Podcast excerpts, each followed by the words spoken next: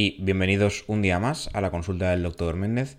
Yo soy Roberto Méndez, médico de familia y especialista en nutrición clínica y deportiva y en ciencias del deporte.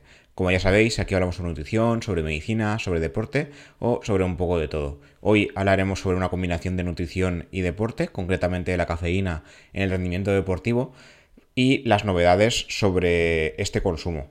Como ya sabréis, gran parte de los oyentes, eh, ya hicimos un podcast dedicado a esto en Diario Runner, de Palabra de Runner.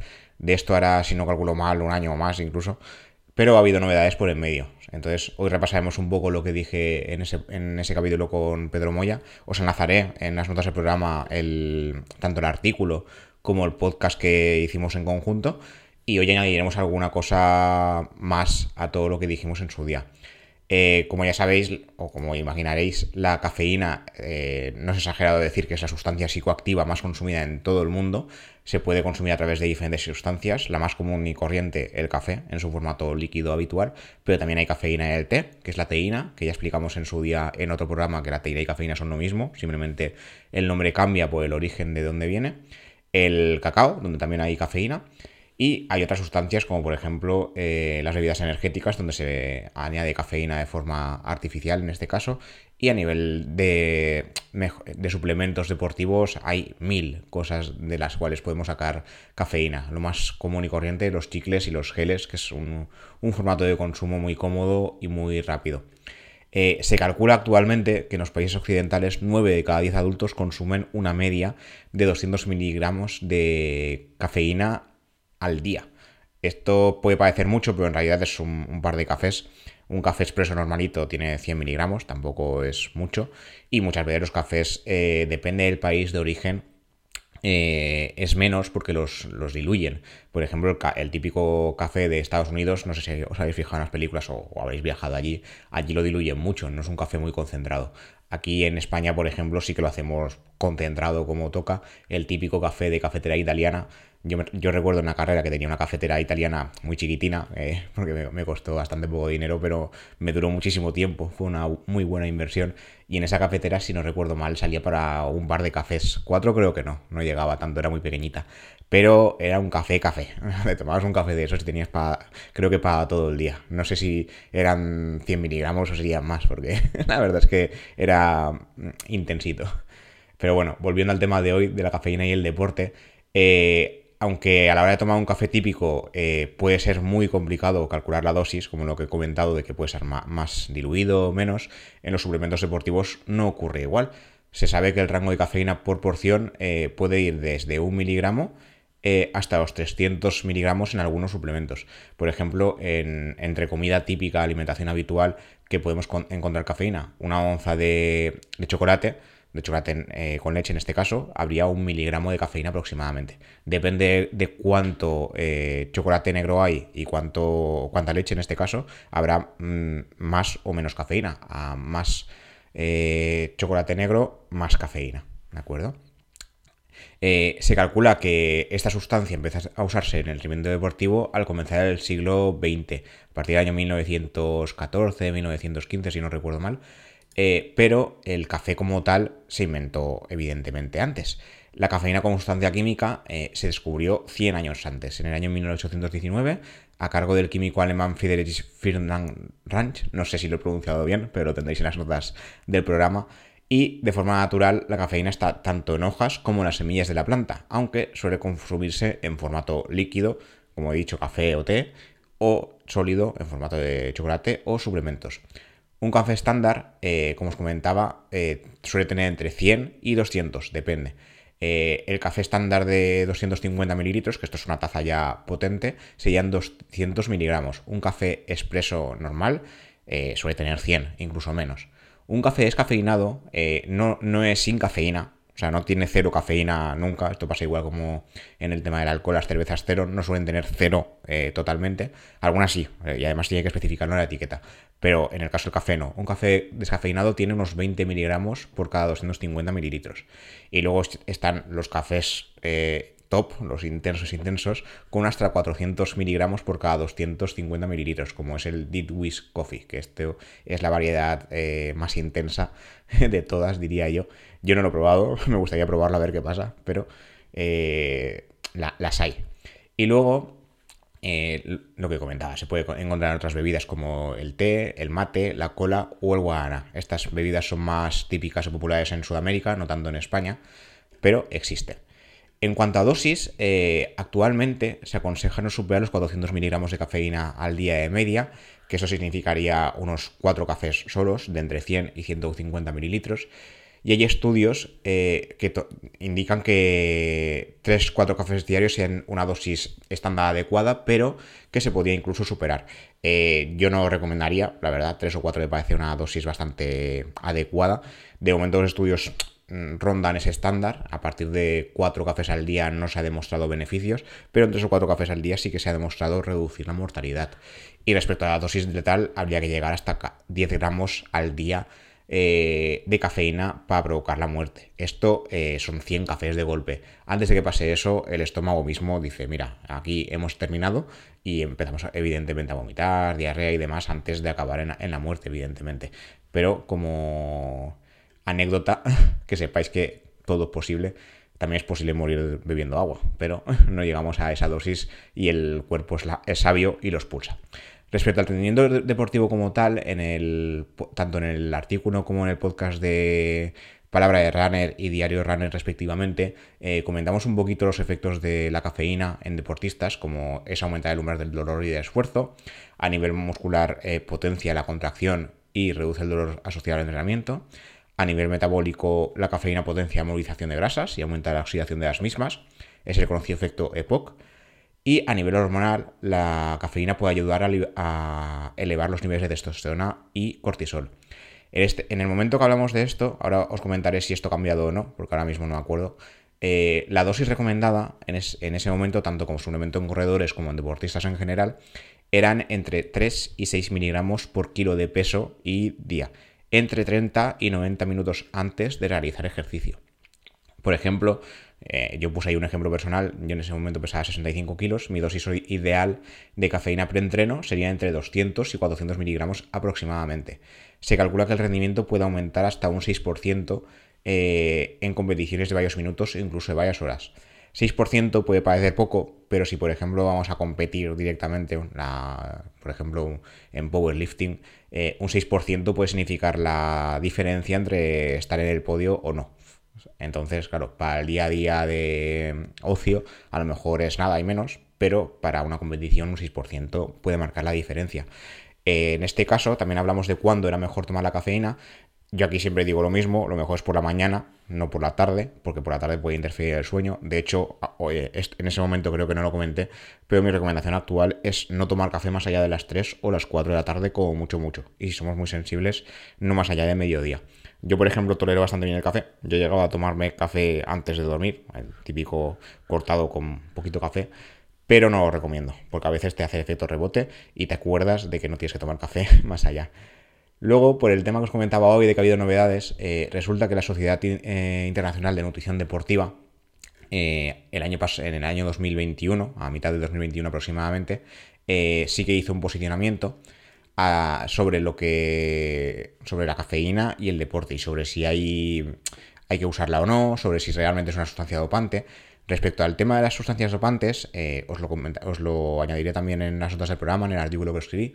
Eh, la cafeína, esto es curioso porque yo no lo sabía. Cuando estaba escribiéndolo, digo, esto ha pasado en algún momento, pero sí, a ver, tiene cierto sentido, pero no en ese momento no me cuadraba. Eh, la cafeína fue añadida a, la lista de sustancias prohibidas por el Comité Olímpico Internacional, el COI, en el año 1984 y en la Agencia Mundial Antidopaje, la AMA, en el año 2000 se definió como dopaje unas concentraciones de cafeína en, orina superiores a los 15 microgramos mililitro y este umbral se redujo incluso a los 12 microgramos mililitro en el año 85 para excluir las cantidades típicas de los patrones de consumo dietético social. O sea, para que eh, si alguien es un ávido consumidor de cafeína, que tampoco cuente como dopaje. ¿De acuerdo? Finalmente, tanto el COI como la AMA eliminaron a la cafeína como sustancia controlada en el año 2004, aunque la AMA aún controla la cafeína y aconseja a los atletas no superar los 12 microgramos mililitro en orina. Es decir, un consumo que triplicaría el consumo social habitual. O sea, habría que beberse más de 10 eh, cafés, 10, 12 cafés al día para superar este límite. Y es simplemente un consejo, pero ya no lo, ven como como una prohibición a tomar cafeína. Entonces, eh, si competís a nivel profesional, eh, a menos que toméis muchísimos cafés por día, cosa que no recomiendo, en principio no pasaría nada en este sentido.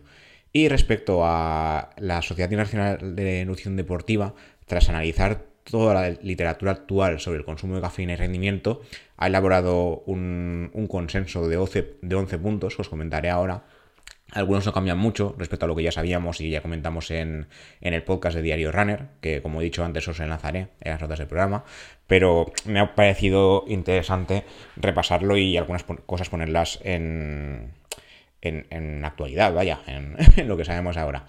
Por un lado, eh, la suplementación con cafeína sí que ha demostrado mejorar el rendimiento deportivo en varios aspectos, pero no en general, no vale para todo existirían beneficios leves o moderados a nivel de resistencia muscular, fuerza muscular, velocidad de, movimiento, rendimiento de carrera, salto y lanzamiento. Y una amplia gama de acciones aeróbicas y anaeróbicas específicas, pero no en todas.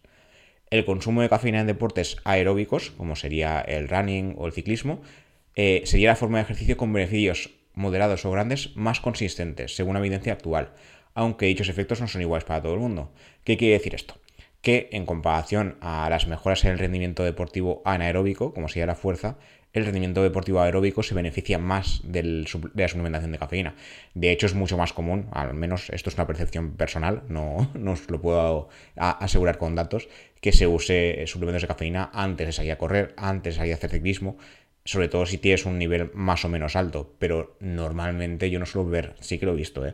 pero no suelo ver a, gente en el gimnasio que van a hacer levantamiento de peso eh, tomando suplementación de cafeína de forma más o menos habitual. Sí que los hay, porque siempre va el típico con su lata de bebida energética y, antes de levantar peso. Y hay gente que yo he visto que se pasa con el, nivel de, cafeína en este aspecto, que ahora comentaré también el, tema de en qué punto sería el límite.